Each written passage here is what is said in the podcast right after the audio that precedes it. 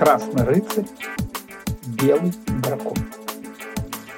Итак, сколько надкусов ты должен сделать, чтобы откусить принцессе только руки? Ло закончила диктовать задачу и устало подняла голову.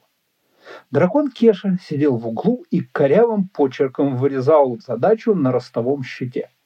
Один коготь он уже поломал и теперь действовал неудобным средним пальцем.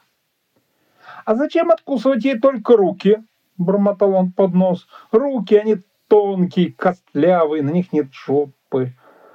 При слове «жопа» Кеша радостно зажмурился и стрельнул глазом на лог, которая как раз убирала задачник под плоский камень в углу пещеры. Радостно застучал хвостом. Зрелище действительно того стоило. Слушай, ну действительно, зачем мне эти руки? Ну правда, ни мясо сначала, ни хвостик почесать потом. Глупая задача. Кеша был голоден, поэтому заводился быстрее обычного. Давай лучше спустимся в деревню и сожрем того рыцаря, который приехал на нас охотиться вчерашним утром. Ну, давай спустимся, трахнем его и сожрем. Ло задумчиво посмотрела в сторону выхода и пожала плечами.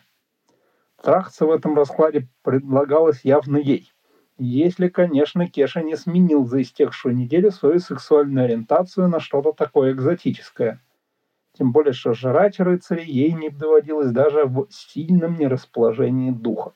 Так вот, трахаться в принципе уже хотелось, но выкидывать время на какого-то невнятного рыцаря, которого через полчаса все равно сожрут, было откровенно жалко. А он ничего такой, поднекивал ее Кеша. Худенький, ну как ты любишь, пойдем, погремим костями. А то ты у меня совсем заскучала без мужиков-то без мужиков Ло действительно скучал. Вернее, не так, что скучала, жалела о бессмысленно упущенном времени. В конце концов, она не молодела, хотя редкий мужик не оборачивался на ее длинные ноги и талию, перетянутую совсем не кокетливым поясом, на котором болтался потрепанный кончар. Кончар же был причиной того, что при всех восхищенных взглядах Выбор был весьма невелик. Подавляющее большинство местных ее боялись, а те, кто не боялись, были настолько откровенными идиотами, что сей факт можно было отнести исключительно за счет их непроходимой глупости. Соответственно, оставались рыцари.